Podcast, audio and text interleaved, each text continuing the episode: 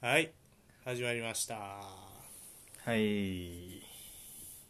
私がインテリスタのドッサンですそしてお相手がマニューファンのポールですはいということでおね願いしますよろしくお願いしますインターナショナルウィークなんでねニュースがないよね、マジでそうやな初めてこれ始めてから初めての代表ウィークやったけど、 うんこういう感じになるんやなうん思った俺もうんでまあまあえっ、と今、まあ、代表ウィークってことで今やってることは何って言われたらあれですなワールドカップ予選やってますないやそうねうんまあサプライズがえっ、とフランスが引き分けスタートうウんクライナ相手に、うんで、えっとあとはドイツがね、えーマケドニアに敗戦マケドニアパンデフですよおゴおラン・パンデフパンデフまだやって、うんチャンピオンズリーグウィナーですよ、そうやな、うん、ジェノアでまだやっててで点決めた選手も2点目決めた選手もえっ、とエルカンやったっけなえっ、と、まあ、ナポリのね選手やったりとかして、でドイツが敗れると2-1で、うんホームでしかも痛いねうそうなんんギュンダンすごい怒ってたああなんか見たうんいやー辛いな最後の最後までやっぱりレーブはちょっと長くやりすぎたんかもしれんねマンネリかマンネリもあるやろ、まあうんパンデフ何歳よもうパンデフでも35とかもうそれそんなもんうんまだそんなもんいやーどうなんやろなパンデフちょだっいぶおっさんのイメージやわだインテルでとああでもそうやなあの時で若手ではなかったもんなゴランパンデフ何歳37やねあまあでも3710うん年前うんまあまあまあそうかいやインテル対やっぱり一番良かったんやなまあそうねっていうあんなハゲ方してんのえよー現状維持よハゲてるわけじゃないんやあれは違う違う違う反り込み入れてるハゲとるやで若い頃からこれやから 後頭部がすごいすごいことになってるよなあんこんなんやったっけ今は今はこれやねあなんかうんいいおじさん感出てるけど確かになちょっと俳優とか言いそうやなフランス人 のという感じですねうんまあまあまあでもまあそれ以外は順当に勝つべきところが勝ってるって感じはするな戦力は上な方うんサッカーがサッカー強豪国って言われてるところは勝ってますねちょっとフランスが今ね調子を落としててうんそれが、あのちょっと心配ではある俺的にはあとはえっと何やったっけなこれもまあニュースで拾ってないけどあのハーランドがね3試合連続はいはいはい無得点、うん代表と取れてないっていう、まあ、腕ゴアとかいるんやけど、まあ、トルコ代表は強いんよ前も言ったけど取ることやったトルコとやった3-0ぐらいで負けたんじゃんあノ負けたルウェーまあ、ニュハーランドおるっつってもノルウェーやからな、ううんんうん後ろがねノルウェーはそうね後ろが昔もな、まあ、カリュウとかおった試合 があったよねスルシャルもおったしそうねという感じです、うんはい、でもう片方が、えっとアンダー21ユーロこれもやってて、でこれは、えっともうグループリーグが終わって本大会ので次がめっちゃ飛ぶんやけど5月の30日に決勝トーナメントが始まるえ本大会なんこれ本大会あそうなんうんあ全然知らんかったそうそうそう本大会やっててで本大会が終わって本大会でそんな飛び飛びでやるんやアンダーのユーロって多分ねこれもうあれでずれてるからココロナでそうそうそうそそうだからなるほどうんうーんっていう感じですかね、まあ、これもどうなんやろうな、まあ、でも盛り上がりには正直言って欠けている気はするけど、まあうーんまあ割と順当に勝ち進むべきところが勝ち進んでるのかって感じかなもうトーナメント表が発表されててだいぶ先やけど、えっと1回戦が勝ち抜いたチームが、えーポルトガル、イタリアが対戦、うでんスペイン、クロアチア、うんでデンマーク、ドイツうんで、えーオランダ、フランスっへえて感じですねまあまあ優勝しそうなん分からんポルトガルはクソ強いんじゃないかって思うけどフラあのスペインと、ね、イタリアがやったんですようんへグループリーグスペインもクソ強かったよえうん有名な人おるの有名な選手はいないんじゃない多分ううんんそのえだから本当に一番有名な選手が多かったのは多分イングランドいよやそうよなでうん、まあ、ポルトガルがでも末恐ろしいのはポルトガルここにほんまやったらの枠にジアン・フェリックスとあとディアスも入るか、ディアスもそうからうん、入れる23かやからそう、ーんまあまあ面白いのはまあクロアチアデンマークがここに上がってきたっていうのは面白いぐらいかなそうあとはまあオランダが最近若い年代強いんでねうーんっていう感じですかなるほどうんまあまあまあ頑張れフランスフランスうんフランスのは面白いと思うよどこやろうなまあクロアまあねそのトータルのマーケットバリューみたいなんでいうとずば抜けてやっぱフランスが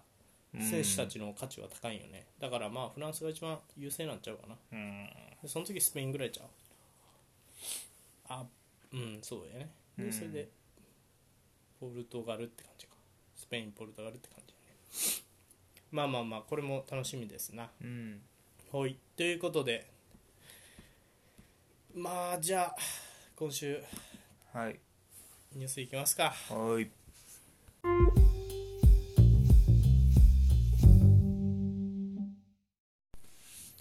ニュースのコーナー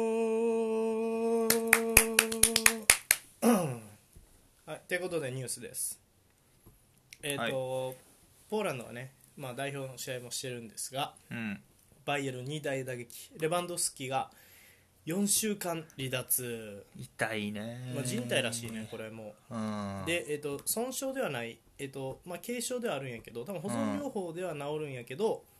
えっと、バイエルンに戻って検査して、その結果、えっと、4週間欠場。うんなんで、えっと、この影響によって週末ライプツィヒとの天王山があるんやけどうんこれも、まあ、出れないのとあとチャンピオンズリーグパリ・サンジェルマンとの2戦が2戦とも欠場これは痛いねうん本命バイエルンですか らね私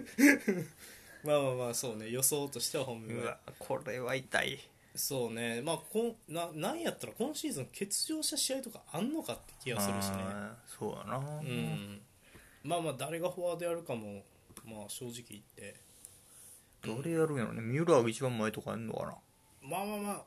よくたまに見るのはグナブリーとかやけどねなああそううかん、まあでもここまで24試合やから多分全試合出てるよねこれうは、んほぼいやー厳しいと思うよでやからまあミラーダ選手の、まあ、誰か的になる選手いるからっていうので多う分んこのメンツやったらグナブリーセンターフォワードになるんちゃうかそうかなうん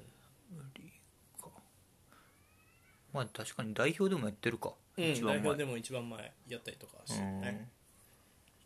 いやーでも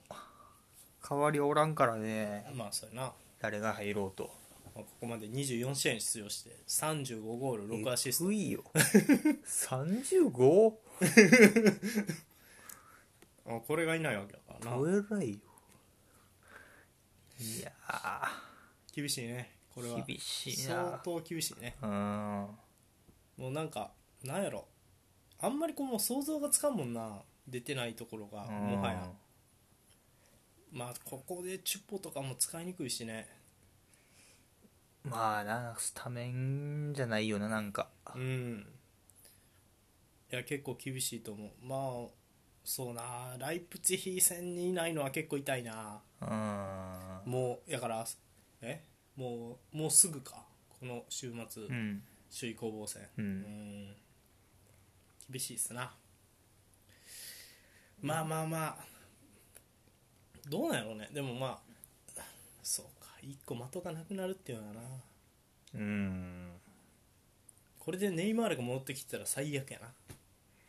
やでもネイマール来るんじゃんうんねと思うよ来ると思先週ううんも名古屋に出うてたん出、してたいやーまあでもちょっとバイエルも違う武器を見つけたいよねこう、まあ、このタイミングでというかああまあそうねネアブリ一番前やったら、どうなんのかみたいうな、んまあ、スピードはレバノフスキでやるだろうから、うんそこを生かしてとかちょっとセカンドプランを B プラン見つけてうん、れたら最高よねうん、まあ確かにうそんうねまあレバンドフスキも都市が都市やからそうだねいやーでもまあこれはちょっとまあまあまあなんやろうなまあもともとあんまりこう丈夫な選手だからいないってことがあんまなかったもんうね、んだからまあカードもそんなもらうわけじゃないしだからうんまあ、まあ予想外ですがまあ怪我はねしょうがないですわな頑張れパリに勝ってくれあくまでバイエルン推しあなんかねパリはねあごめん、うんあのパリさこの前先週あのネイマールが一番前やるんかなって思ってたけど、うんやっぱりイカルディとかは普通に前に置いてるっぽいねでネイマールが戻ってきたネイマールトップ下やってることもあるみたいおーそうでボランチの選手とベラッティが組むみたいな攻撃的なんでどっちかにムワップ置くんやろそうそうそうそうそよう守りきれてんなそれでうまあまあまあそうそれをやるんかどうかは、まあ、バイエルン相手やからやらへん可能性もあるけどねうんまあそうねミラー一枚じゃ機能せんやろうからなうーんいやでも怖いなほんまにちょっとだいぶなんやろそうやなうん多分でも俺はうんニャブリになると思う、あのーうん理由としてはニャブリは結構ねそのなんやろうな前からあのフォワード経験もあるしうんあとは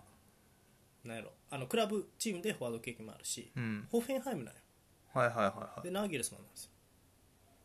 あそうかそうそうっていうのもあるからだからえっと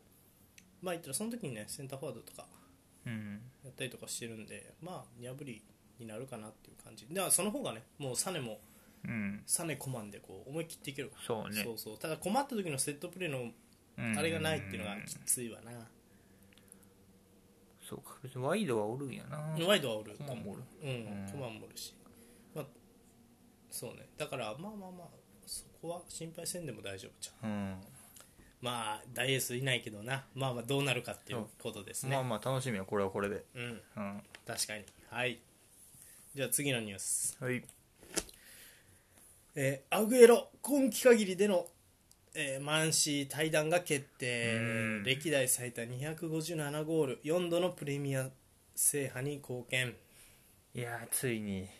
アグエロがね、えー、と今季で、えー、と10年いたうんマンチェスターシティの、えーとの契約が、えーこの夏で、えー契約満了うんで延長の報道がないないって言われていて、うんで今このタイミングでねもう、えー退団することをクラブ側が発表した、もうこれはもうオフィシャルですな、うんはいということでえっ、とまあシティで公式戦384試合に出場して、うん歴代最多257ゴールすごいなプレミアリーグ優勝4回、FA カップ1回リーグカップ5回のタイトル貢献にも貢献あリーグカップ5回も取ったかそう32しあ32歳なんやねまだ、うんへ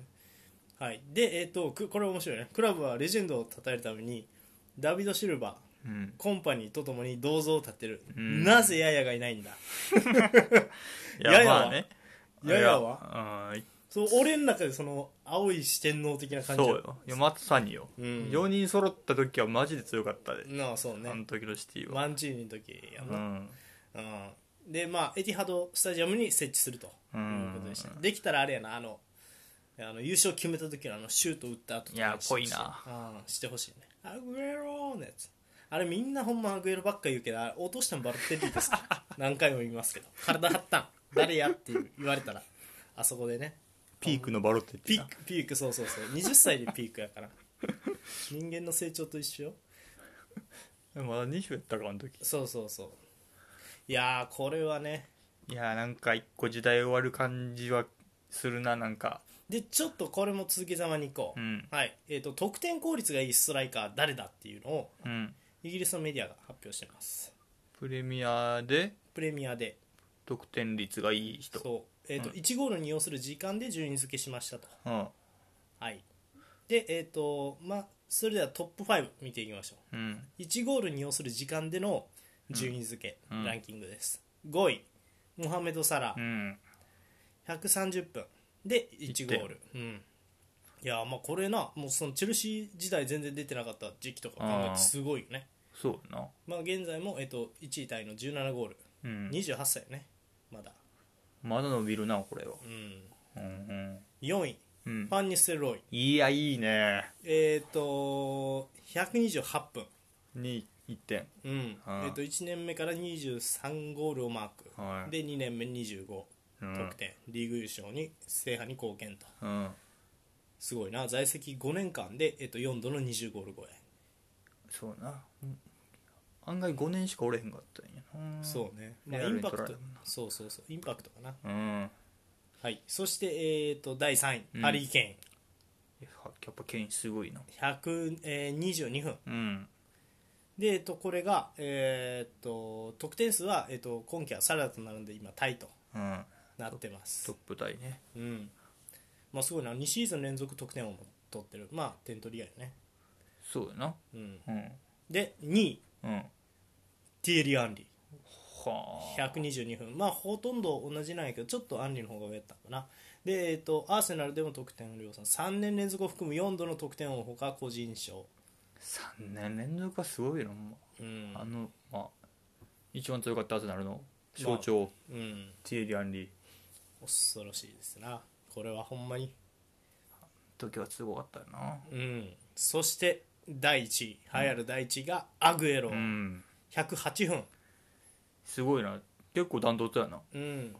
まあ、シティで、まあ、さっきも言ったんやけど、うん384試合で、えー257ゴール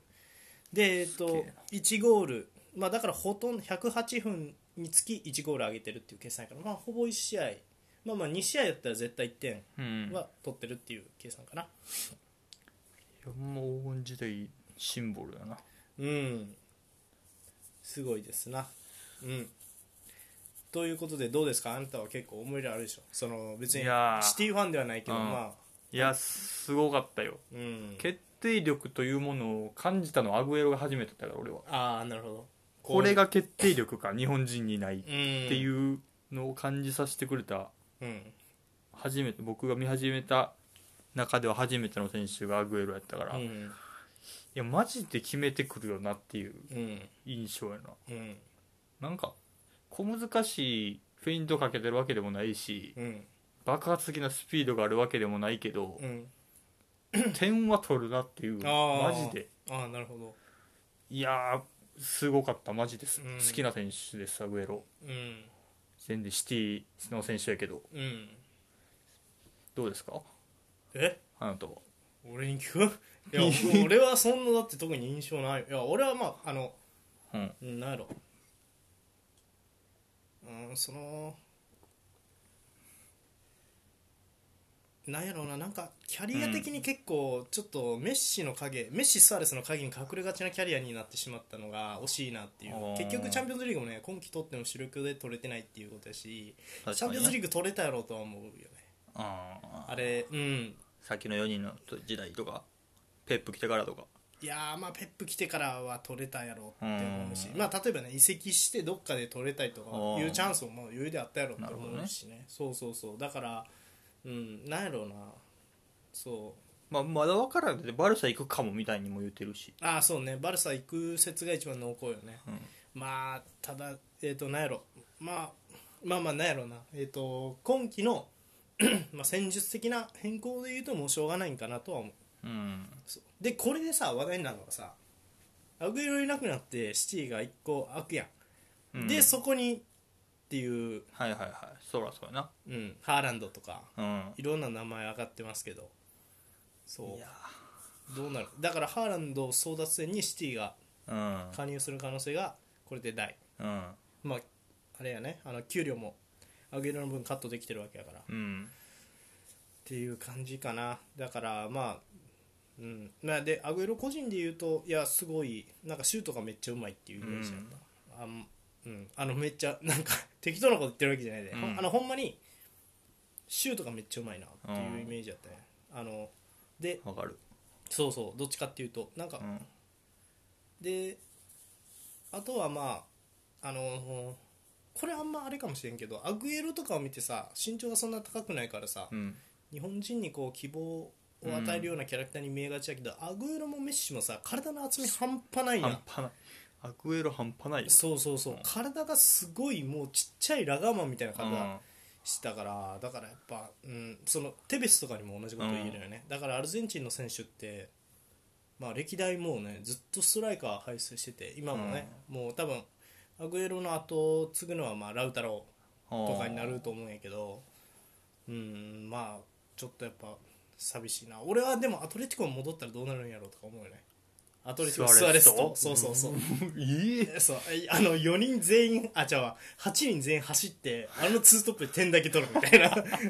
それはそれでなんていうのおういいなってならへんなんかなそうそうそうそうそうまあフルスやししな一応っていうのを思ったりとかしたな,、まあ、なるまあほどおふざけですけどまあでも、そうねまあまあメッシそうあのちょうどいいなって思うのはバルセロナ行くっていうのがアグエロが、うんまあそんなこうプレッシャーもうそのなんやろスアレスってもう先発で使わないっていう選択肢がうんないもう全盛期やったしなでもあの歴代得点ランク4位とか、うんもうある程度のそのなんやろプロップスというかさもう名声をうんバルサで築いちゃったからっていうのはあるけど、アグエロやったらなんやろな結構うんそう言い方悪いけどちょっと控えとかうんでも使ったりとかするんかなとかとは思ったねまあ、うんクーマンやしなそうやなうんっていうのは思いましたでもまあ、かまあまあほんまに後釜どうするんやろうっていうのと、うんあとはそうねうんそっかなでも一番気になるのはうん後釜、ハーランドうんムバッペまあハーランドかなうん別にハーランドやそんな気分せんと思うけどな 今のシティに来てもおうん別にそこじゃないっていうかアグエロがこう出場機会やれなくなったのは別にうんそうジェズスうんとフォーデンはポジションチェンジできるからその方が相手困るやろっていう思考でうんでもアグエロはそれはできないじゃんっていう思考で多分外されてたっうんて俺は思うからだからまあそう前もな言っるとハーランドじゃないよなそうそうそう、うんただ別にハーランドもドリブルとかできるからなどう、うんどうそのハーランドが、まあ、だってなまだ10え20歳とかやろ、うんまあ、今から覚えろって言われたらはい覚えそうな気もするし、まあ何とも言えんけどまあどうなんかね、うんまあ、新しい選手取る可能性もあるしなまたうんそうやなうんいやありがとうアグエロさようならさよならアグエロはいって感じやねあそうか、うんでも面白いなそのアグエロにこう一番最初に決定力を見い出したやマジでアグエロよ俺ああそううん俺はもうインザーギさんっていう人がいたからもうほんまに何やったらそれしかせえへんかったかあらはい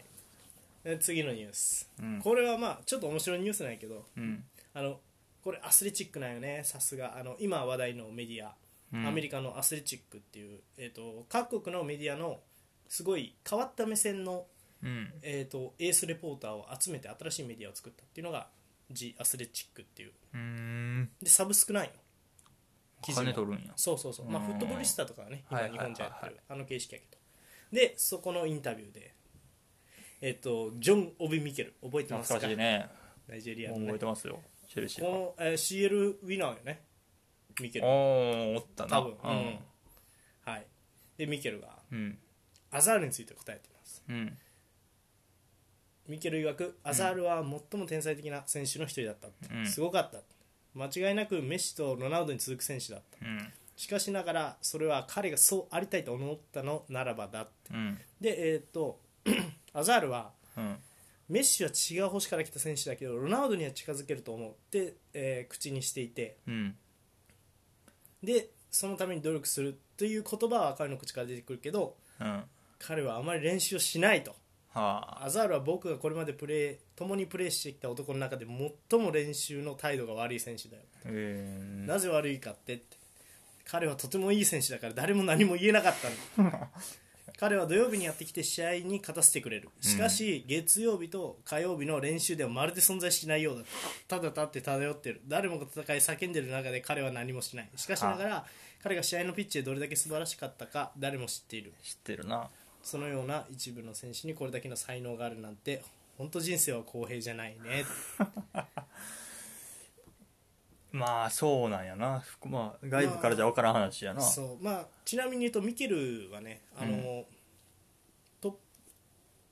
えっとユース年代でうはんトップ下だったんですよ、キレッキレのうんミケルって、うんうんナイジェリアのユース年代では、うんでトップ下としてきたんやけど、うんあのちょっと適応できずにボランチにコンバットされたっていう経緯があって、うーんそうだからまあなるほそういう選手がアザールを見るとなおのことこう思うんはかいはいはないっていう、憧れというかうんうん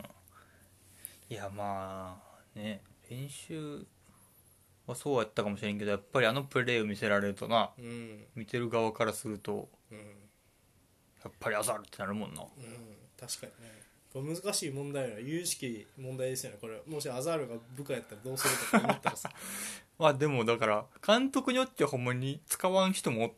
おるんかもしれんなこういう選手はどんだそうけアザール級であろうとうん練習やらんなら使わんっていうまあいるやろうなうんあの俺の予想だけどえっ、とほらあのリーズユナイテッドのビエルさうんとかは多分放出すると思うあこういうタイプの選手ーうんまあビエルさは確かに合わんかもななんかうん、でもなまあまあいやーでもそうねでそう考えるともしかするともうレアルじゃもうダメなのかもしれない、 まあなうん、怪我どうこうもあるけどそうまあまあ年も年やしなアザールもでもこれさだから俺も結構うん思うよねなんか、うん確かにアザールはマジメッシにはなれんかったけどロナウドにはなれたよなってうんうんうんめっちゃ思う、マジで、うんまあそうでなんやろうなネイマールうんがさやっぱもうその次になってるやん、うんもうぶっちゃけそうなメッシロナウドの、まあ、次はネイマールでで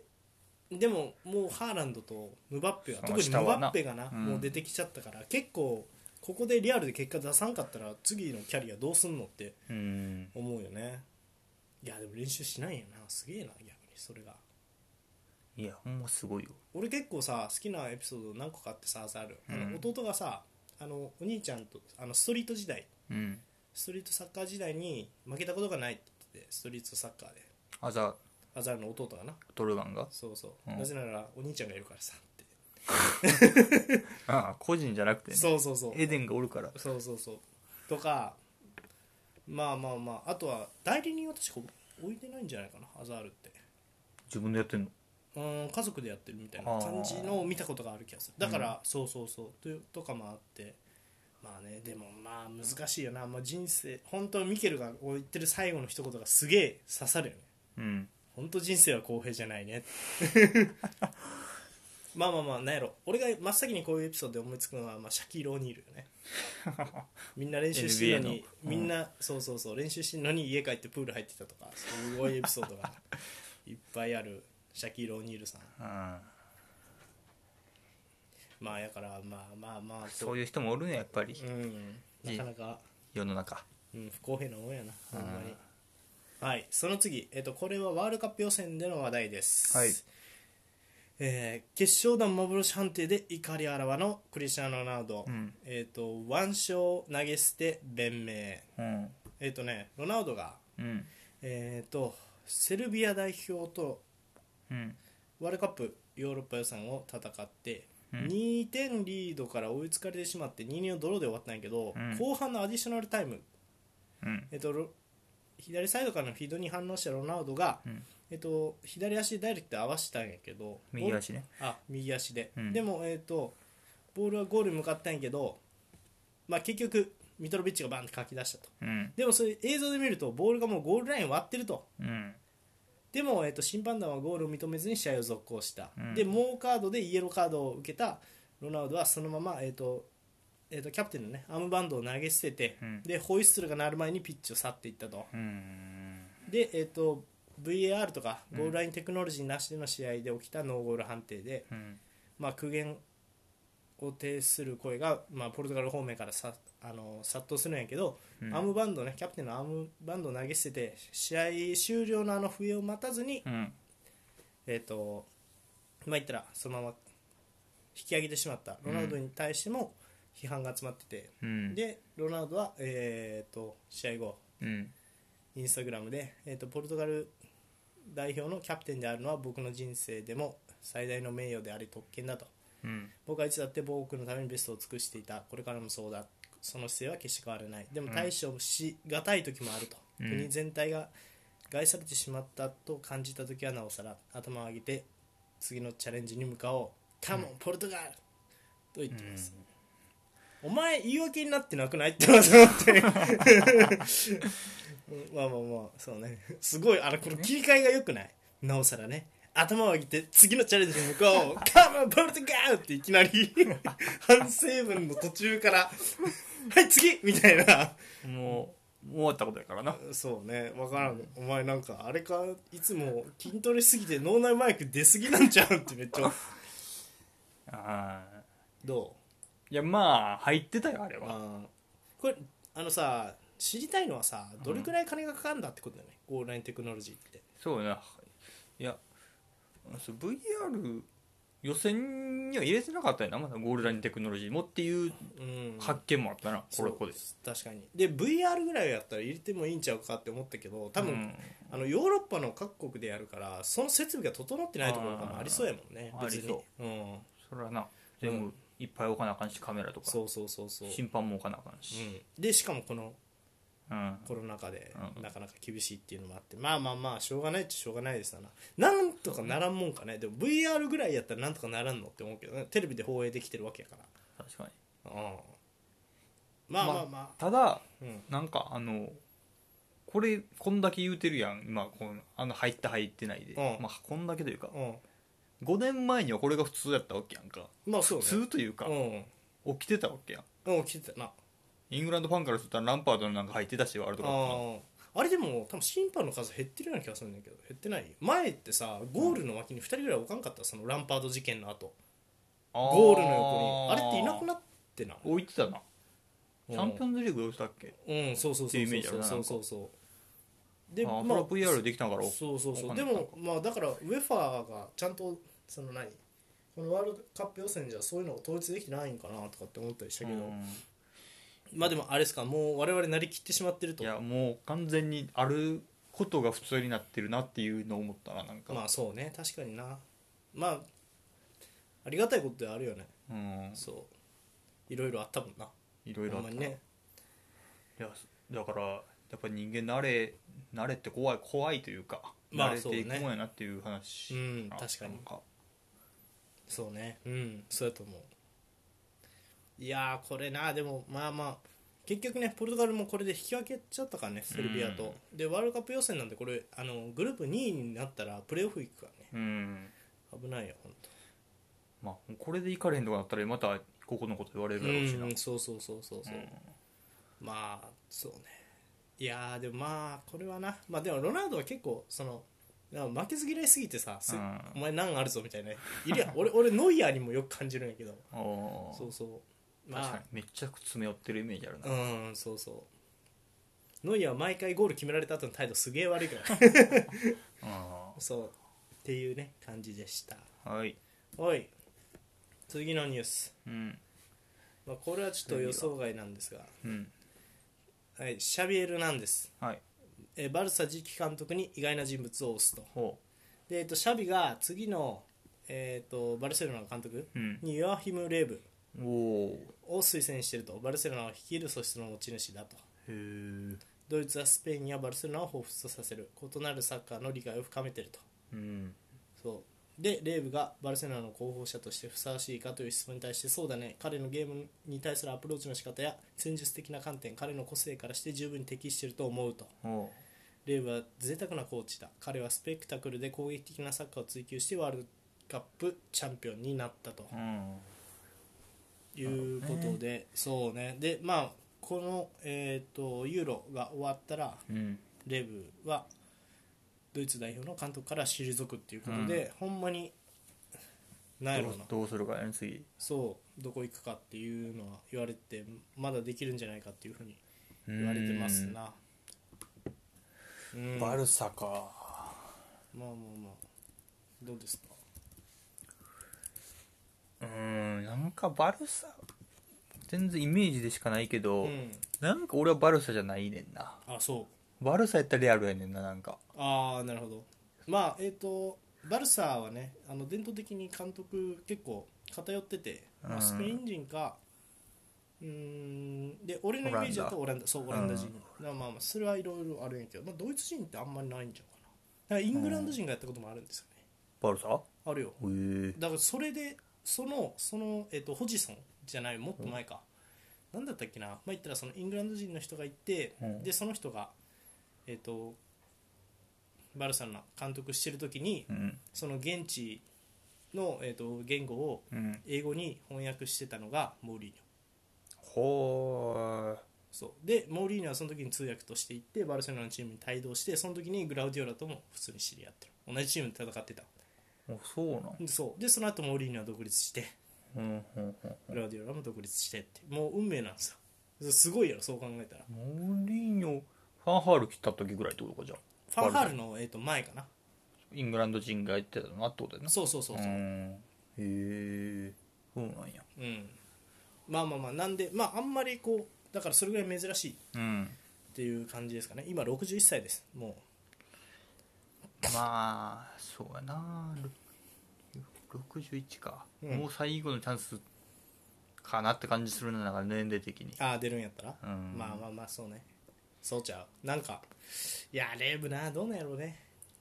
うんまあでもあの俺がすごいなって思うのはその、うんもうドイツ人の名前出してもねその何クラブで一番なんやろ発言力のある OB がこうやって「あいけんちゃう」っていうの言うっていうのはもうすごいことよねドイツってもうパワーサッカーっていうイメージがあってまあ90年代まではもう、うんその戦術的には特になんともなんやろスペインとは全然違う方向のケルマン魂そうそうそうで勝ってた国やったのがうんもうなんやろそのまあ言ったらポゼッションサッカーのね一番、もう極北のバルセロナの一番バルセロナでも一番その派閥で すごいことをう言うんチャビが「いやレーブやったらいけるよ」と思うよって言うっていうのはもう時代が変わったなっていう感じがするよねもう溶け合ってるというかねサッカーが確かに、うん国どうこうじゃないそうそうそうそうあ思ったねまあ確かになあとはまあレーブ今別になんかどこの監督やってももうそのあれがすごいからさワールドカップチャンピオンだぞっていうのでいけるから、まあまあまあ監督やるんやったらな結構楽しみよねなんかスパーズやりそうやわスパーズあーモーリーニョの後やりそうやわなんかあーまあ確かにね 声そうそうなそうまあまああれよな言語とかどうなんやろうねああそうやなうんとかうんその辺ですかねうんまあでもどこかしらは多分やるんやろうなやるんかねうんまあまあもうちょっとあるからねうんはいはいということで次これちょっとあれや、あの暗いニュースになるけどいいかうんえっと、カタールの人権問題に反発とワールドカップ予選を戦うノルウェーとオランダが抗議 T シャツを着る、うんえー2022年の、えーワールドカップカタール大会うんで、えっと、カタールで人権問題うんがあるっていうのを指摘する動きが今広がっててで、うんえっと、国内でカタールワールドカップボイコットの動きが出てるノルウェーはいはいはとかあとはまあドイツとか、いまあ、そういう国があとオランダとかうんがあの抗議それに抗議する T シャツを着てる反カタール T シャツへでーなぜかっていうと,、えー、とそのスタジアムうんを建設したんやけどカタールワールドカップのために、うんまあ、それで移民が移民の労働者がうん6500人ぐらい亡くなってるってえーへ劣悪な環境すぎてっえていう劣悪やなそうそうそうっていうことを言われててでこれに対してねあのデンマークとかもあの同じようなうんあの声を上げてたりとかうんそうであのイングランドのあのハリケーンもうん自分たちもオランダやデンマークについてそういう人権問題についてあの、うん抗議するかどうかを話し合うっていううんそうでキミッヒはうんワールドカップをボイコットするのは10年遅かったと割り当てられた今年じゃなくて数年も前だかなら、るほどねその当時にボイコットについて考えるべきだったって確かにで今は機会を利用してこの件についての認識を高めるために自分たちの宣言を使う必要があるっていうふうに言ってますな、うんそうまあどそうこれ今のがキミッヒのコメントで、うんクロースがワールドカップ与えたのは間違いだったとカタールに、うんそうえっ、とあだからすごいねこれえっ、とまあ正式に言うと労働環境がすごく、えーカタールワールドカップのためのスタジアム建設とか、うんまあ、それだけじゃなくて、まあ、全体的に、えー、と移民うんを、えー移民労働者を受け入れてインフラ整備の結果、インド、バングラディッシュ、ネパール、スリランカ、パキスタンの大使館が持つデータだけでうん6500人以上の労働者が死亡しているとでしかもそのほとんどが自然死として処理されているとはで、えなーるっほどとクロースはこれについてこのワールドカップ、えー、解散権がカタールに与えられたことが僕はそれが間違ってたと思ってあるうと、んカタールの移民労働者は気温50度にもなる非非常識な環境でうん栄養不足の中水も満足に与えられずノンストップのシフトで働かされている、うん彼らの安全は全く保障されておらず医療サービスも足りてない労働者に対する暴力の例もある、うんで、えー、とカタールあとカタールでは、えー同性愛者が法的に禁止されるほどの迫害を受けている容認できないとうんそうワールドカップをボイコットすることで何が達成できるか彼らの労働条件を改善することするだろうかって僕はそうは思わないってこれらの労働条件はワールドカップが行われるから生まれたもんじゃないと、うん状況はカタールの一般的なものであってワールドカップをボイコットしたところで何も変わりない、うんむしろこのようなトーナメントの前や最中にこれらの問題にもう一度、えー最新のうん注意を払うことが重要だと思う、そうすればそのために何か改善されるかもしれないってまあボイコットすることで、あのうん、なんやろ解決には向かわないけど、まあ、だからねカタールワールドカップあなるほのどすごいグロテスクなことが起きそうでカタールワールドカップカタールのその人々が亡くなった手で建設されたスタジアムでそのサッカー選手たちが、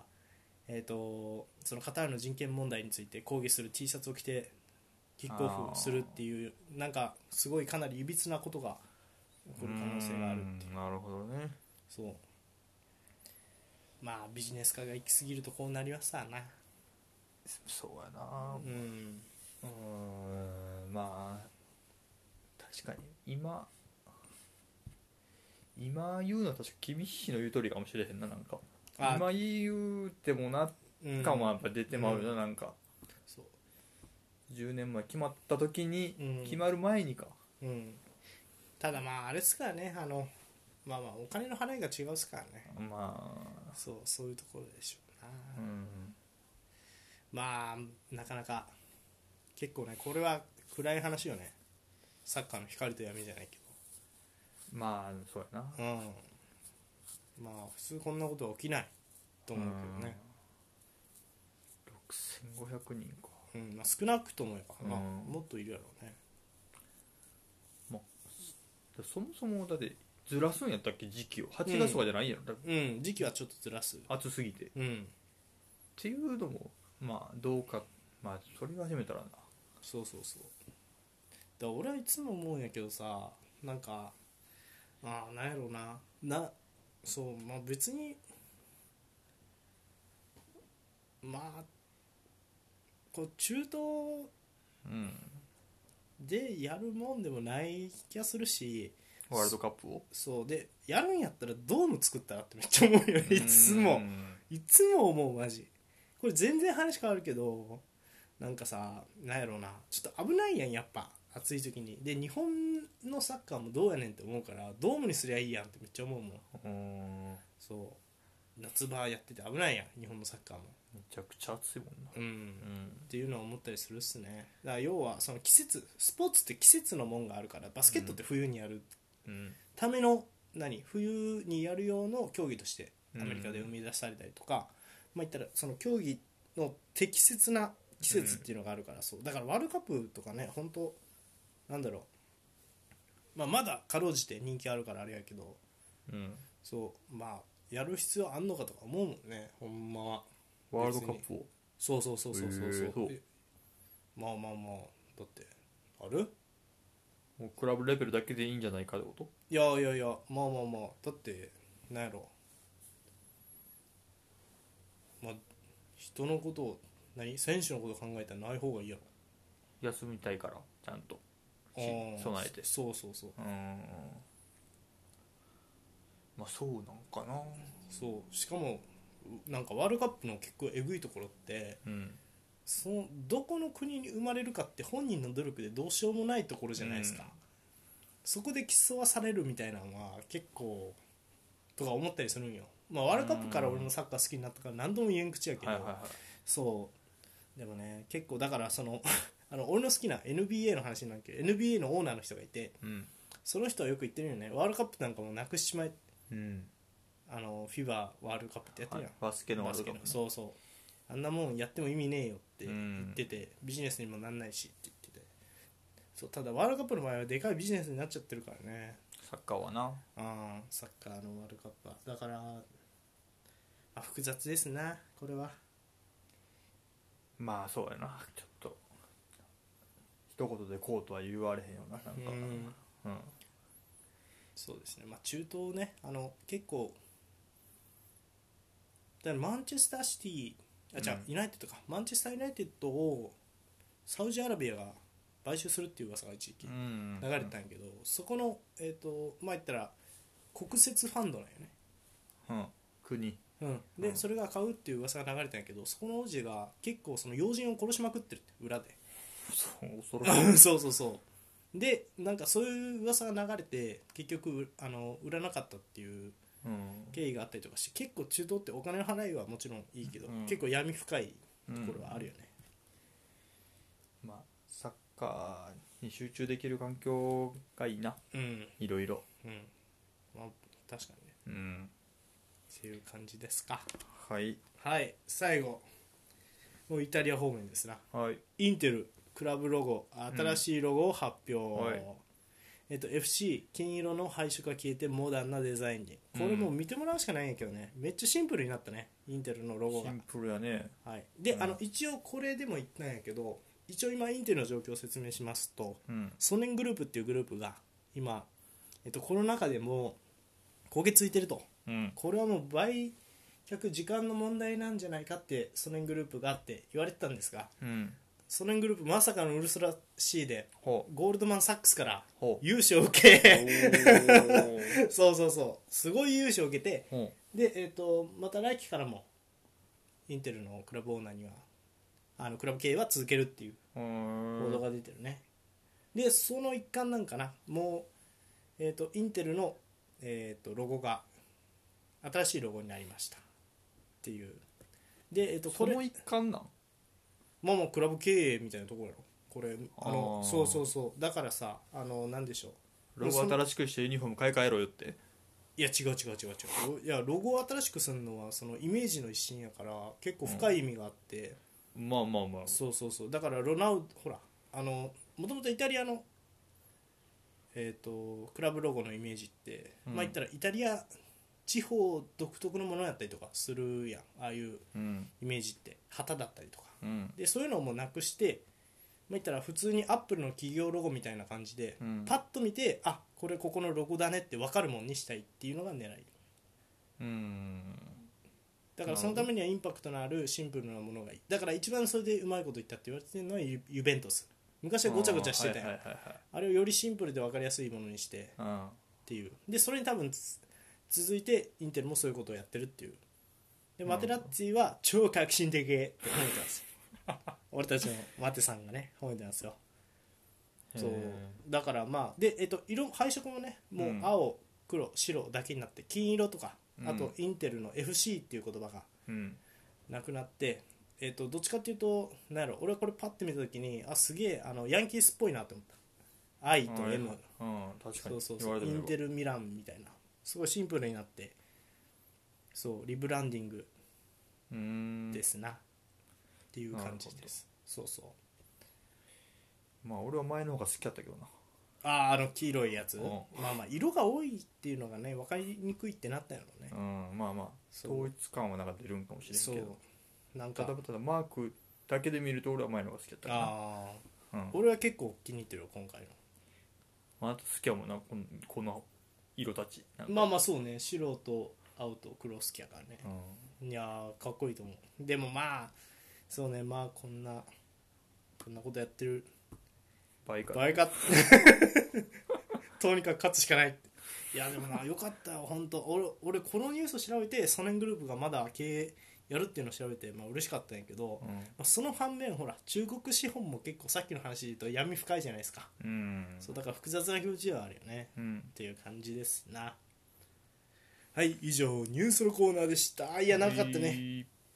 43分はいじゃあ次のコーナー行ってみようい